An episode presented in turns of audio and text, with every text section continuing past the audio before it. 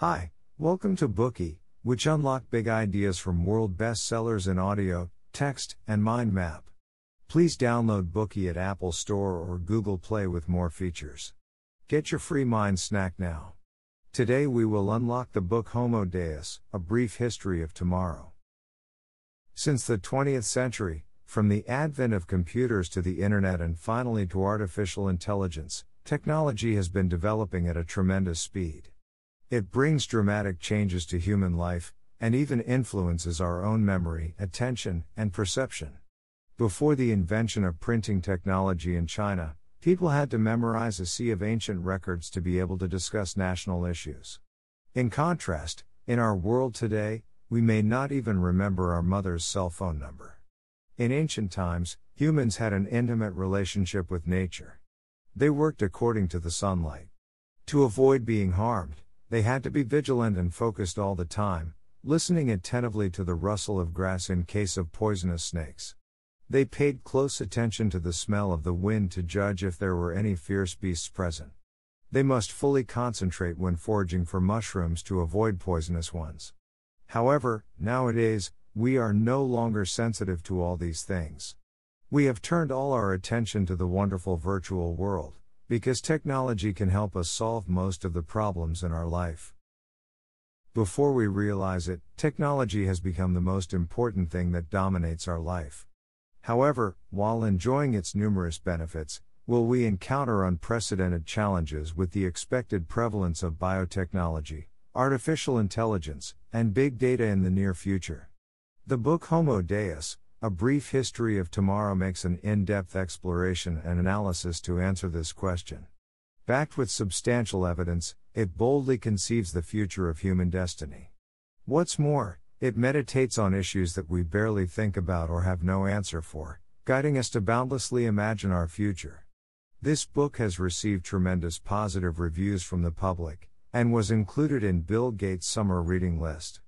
It is also highly acclaimed by many leading newspapers and magazines, including The Guardian, The Times, Financial Times, and New Scientist. The author of this book, Yuval Noah Harari, is a historian. This young geek earned his doctoral degree from the University of Oxford.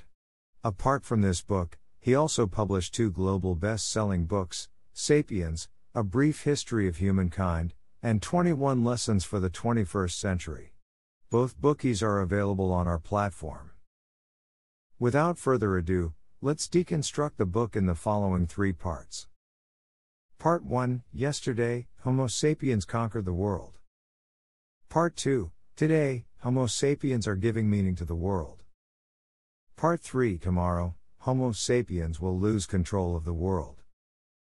We will start with the first part Yesterday, Homo sapiens conquered the world. The author argues that in order to understand and predict the future, we should first look back, so as to understand how humans have evolved and conquered the world step by step. Human beings initially depended on hunting and gathering for survival. At that time, humans treated animals and plants as creatures equal to themselves. Even though they went hunting in order to survive, they still had to compete with other animals. Sometimes humans won, sometimes they lost. It was a fair game between humans and other species. We can still see a similar kind of animist worldview in some hunter gatherer communities that have miraculously survived into the modern age. For example, the Nayaka people who live in the tropical forests of South India would talk to animals when they're gathering fruits in the forest. They would say that they were just coming to pick some fruit and not to hurt the animals. One time, a male elephant killed a Nayaka, forcing the Indian Forestry Department to initiate a capture operation. They asked the Nayakas for help, but the Nayakas refused. They explained that the elephant killed a person, because he witnessed his partner being taken away by officials from the Forestry Department. They believed that the anger of this elephant was the same as that of humans. As such, the elephant's feelings were understandable, so he shouldn't be punished. However, in the advent of farming, the coexistence on equal footing between humans and animals was completely disrupted.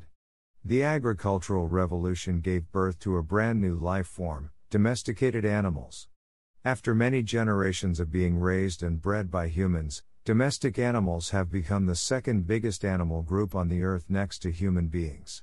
As such, evolutionarily speaking, when compared with wild animals, domesticated species have achieved unparalleled collective success.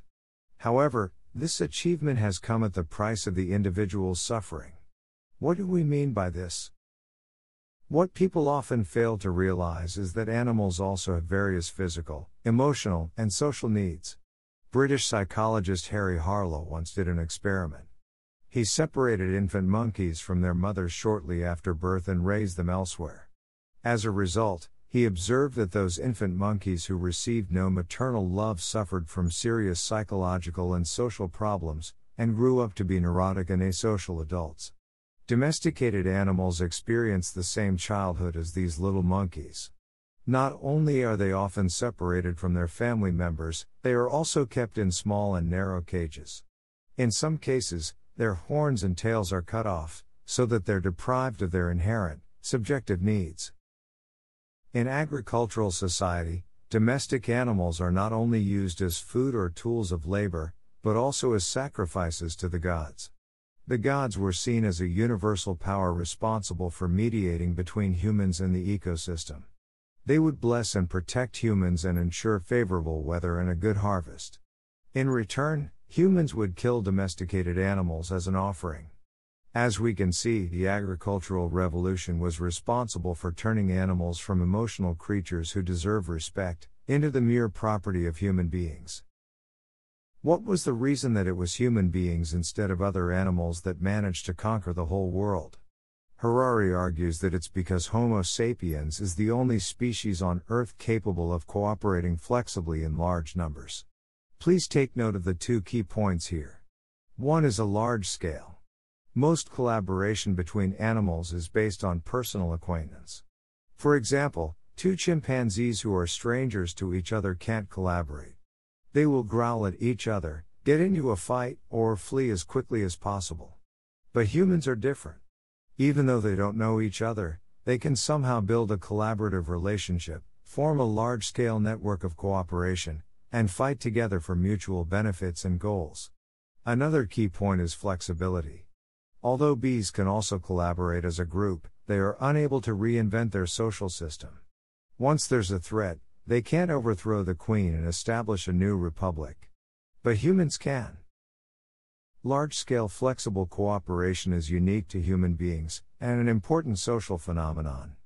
As the scope and degree of human collaboration keeps expanding and deepening, it plays an increasingly significant role in human development.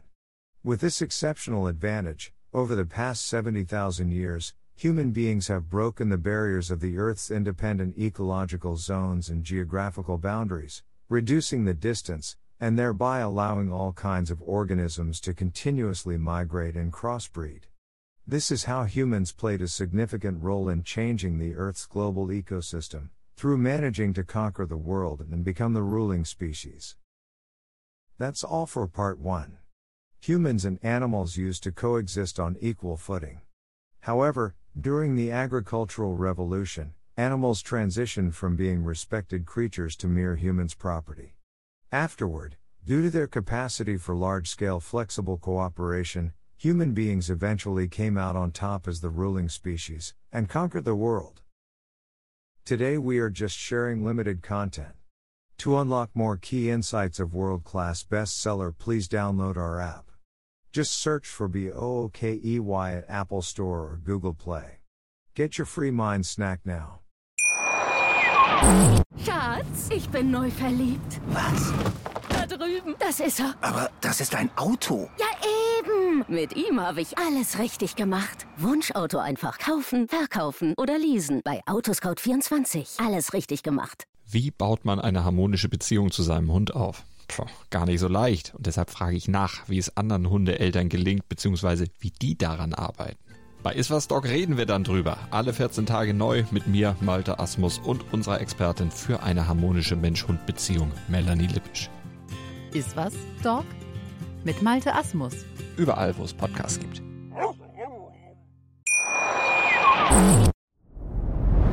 Dir hat dieser Podcast gefallen? Dann klicke jetzt auf Abonnieren und empfehle ihn weiter. Bleib immer auf dem Laufenden und folge uns bei Twitter, Instagram und Facebook.